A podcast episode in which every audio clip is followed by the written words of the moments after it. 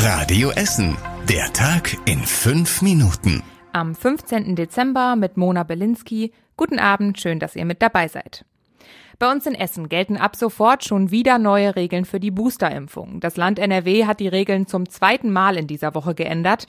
Die Boosterimpfung gibt es nun in der Regel fünf Monate nach der zweiten Impfung. Etwas früher geht auch, aber früher als vier Monate darf nicht geboostert werden.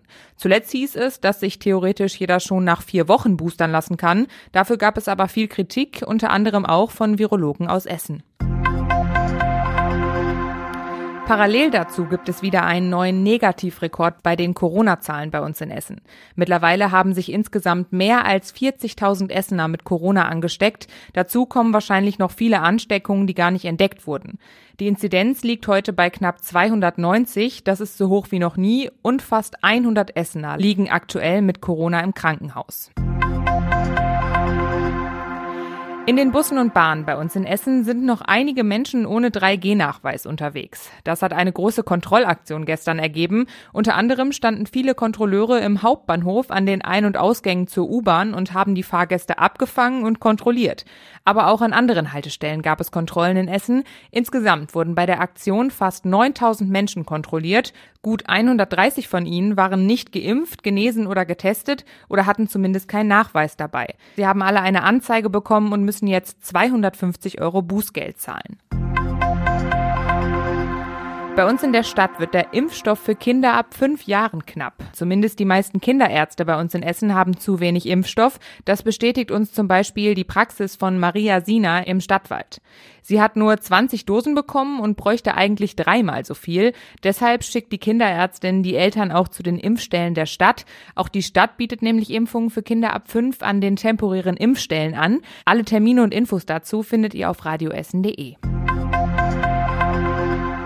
Außerdem werden die Blutspenden in der Uniklinik in Holsterhausen knapp. Die Spenden sind in den letzten zwei Monaten um rund 15 Prozent zurückgegangen. Das schätzt Dr. Christian Temme vom Institut für Transfusionsmedizin der Uniklinik.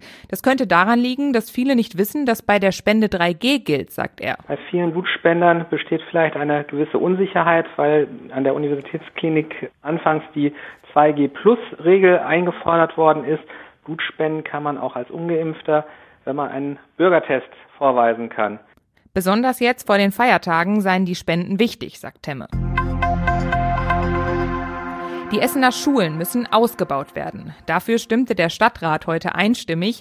Insgesamt brauchen wir zwei neue Gesamtschulen, zwei neue Gymnasien und eine neue Realschule. Zusätzlich sollen einige Schulen ausgebaut werden, die es schon gibt. So sollen dann insgesamt 38 neue Klassen pro Jahrgang entstehen. Die Planung ist aber erstmal nur Theorie. Die Stadt muss jetzt prüfen, wie man diese Ziele auch erreichen kann und dann konkrete Vorschläge machen.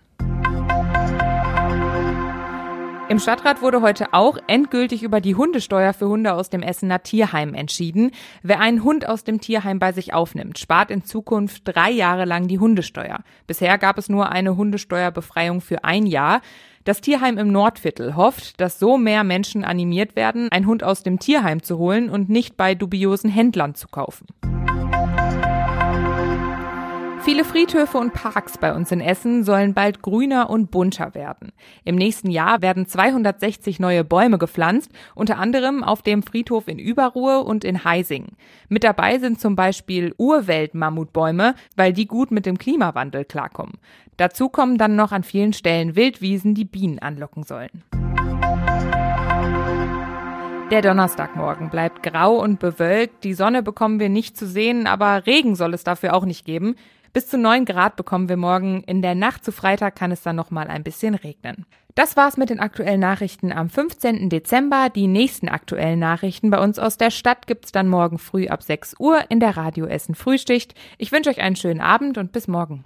Das war der Tag in fünf Minuten. Diesen und alle weiteren Radio Essen Podcasts findet ihr auf radioessen.de und überall da, wo es Podcasts gibt.